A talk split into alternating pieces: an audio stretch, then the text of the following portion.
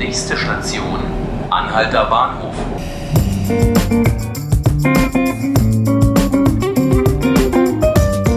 Herzlich willkommen, liebe Zuhörerinnen und Zuhörer. Mein Name ist Markus Lücker und Sie hören 5 Minuten Berlin, den Podcast des Tagesspiegels. 5000 Traktoren, so viele Fahrzeuge werden an diesem Dienstag wahrscheinlich über die Straßen von Berlin rollen. Es könnte die größte Demonstration von Bauern in der Hauptstadt seit der Wiedervereinigung werden. Viele von diesen Bauern fühlen sich nämlich gerade durch Diskussionen um Umwelt und Tierschutz so ein bisschen an den Pranger gestellt. Es soll zu einer Kundgebung am Brandenburger Tor kommen. Da werden unter anderem als Rednerin Agrarministerin Julia Klöckner und Umweltschutzministerin Svenja Schulze erwartet. Ich habe mir jetzt zu diesem Thema meine Kollegin und Landwirtschaftsexpertin Heike Jahrberg ins Studio eingeladen. Hallo Heike. Ja, hallo Markus. Du kannst mir ja so ein bisschen, damit wir Grundlagen haben, was sind eigentlich so genau die Forderungen? Woher kommt der Unmut? Worin richtet sich der Unmut dieser Bauern? Also Erstmal wollte ich noch sagen, ähm, Markus, du hast gesagt, dass äh, heute viele äh, Traktoren über die Straßen Berlins rollen werden. Ich glaube, das ist ähm, recht optimistisch, weil viele von denen werden tatsächlich ähm, stehen, weil sich Berlin wirklich schwer tun wird, diese vielen, vielen Trecker äh, überhaupt zu verkraften und große Straßen gesperrt sein werden als Parkplätze für mhm. diese wahnsinnsriesigen Trecker. Ja, worum geht es den Bauern? Tatsächlich um, um vieles. Ähm, äh, du hast äh, den Umweltschutz ähm, erwähnt. Äh, es geht in der Sache äh, um den Streit um die Düngeverordnung, also die Frage, wie viel Dünger dürfen die äh, Bauern auf ihre Felder tun? Was ist mit, mit der Gülle, also dem, den Ausscheidungen der Tiere?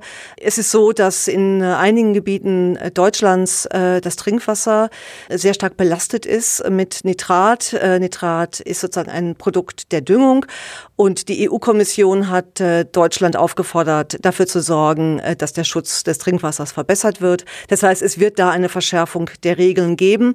Das ist für kleinere Bauern schwierig, weil die eben oft so eine Kreislaufwirtschaft haben. Also das, was die Tiere ausscheiden, das landet dann wieder auf dem Feld und dann wächst wieder Futter für die Tiere heran. Das wird eben in bestimmten Regionen schwierig. Dann hat die Bundesregierung vor einiger Zeit ein Agrarpaket verabschiedet.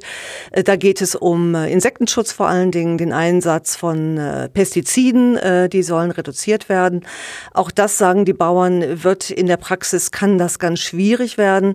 Aber äh, worum es den Bauern eben auch geht, ist eine Frage der, der Wertschätzung. Es ist so, dass die Bauern den Eindruck haben, ähm, dass sie nicht gehört werden, dass äh, Leute über Landwirtschaft diskutieren, die keine Ahnung haben, äh, die gar nicht wissen, wovon sie reden und die ähm, Gesetze auf den Weg bringen, die unsinnig sind in der Praxis. Und das geht ihnen gehörig gegen den Strich. Berlin ist ja jetzt nicht die einzige Stadt, wo es bereits diese Proteste gab. Es gab sie auch im Ausland. Ich glaube, in den Niederlanden und Frankreich ist unter anderem, äh, gab es größere Veranstaltungen.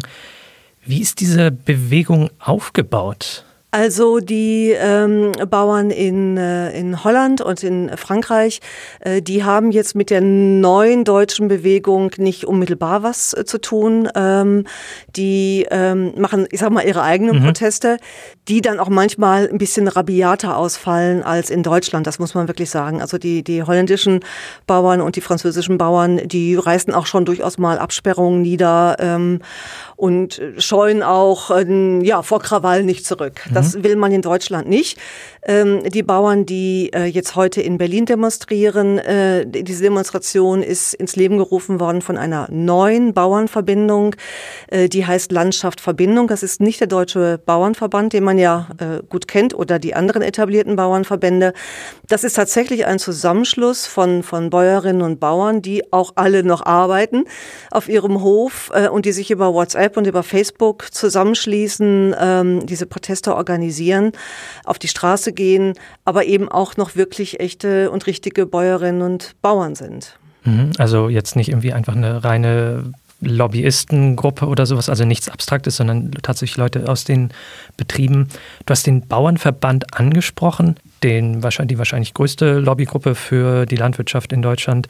Wie sieht die Zusammenarbeit aus zwischen diesen Bauern, dieser Bauernbewegung und dem Bauernverband? Also der Bauernverband sagt, er ähm, unterstützt die Bewegung, er sieht auch keine Konkurrenz in der Bewegung, er freut sich über die Erfolge der Bewegung und man habe doch äh, ein und dasselbe Ziel, nämlich dass es den Bauern besser gehen soll und dass sie besser gehört werden sollen.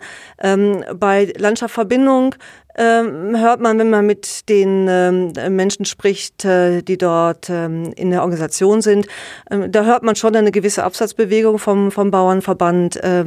Die sagen, der Bauernverband ist uns nicht mehr modern genug, der trifft auch nicht mehr den Ton und vielleicht ist auch sein politisches Standing nicht mehr so gut, wie das vielleicht früher mal war. Also möchte sagen, der Bauernverband reicht äh, die Hand und Landschaftsverbindung ähm, ja, ähm, machen eher so ihr Ding. Hm.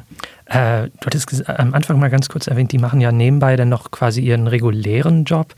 Ich stelle mir vor, das kann irgendwann auch zu einem Problem werden. Also es ist ja durchaus eine Zeitbelastung, so mit dem Traktor nach Berlin zu fahren. Naja, die fahren natürlich ja nicht jeden Tag mit dem Trecker nach Berlin, um zu demonstrieren. Mhm. Äh, aber ja, so ist es. Also ich habe einen der Mitorganisatoren der ähm, Protestdemo getroffen. Das ist ein Bauer aus, aus Brandenburg. Der heißt Frank Schmidt. Der hat einen Hof in Perleberg. Und der hat mir erzählt, dass er an einem Tag 3000 äh, WhatsApp-Nachrichten aus einer Chatgruppe bekommen hat. Aber er ist in 150 Chatgruppen. Also da kann man sich vorstellen, äh, was der Mann um die Ohren hat. Ja, es ist, ähm, sie machen das alles nebenher, alles alles nebenberuflich. Das ist eine wahnsinnige Belastung für die, für die Bäuerinnen und Bauern.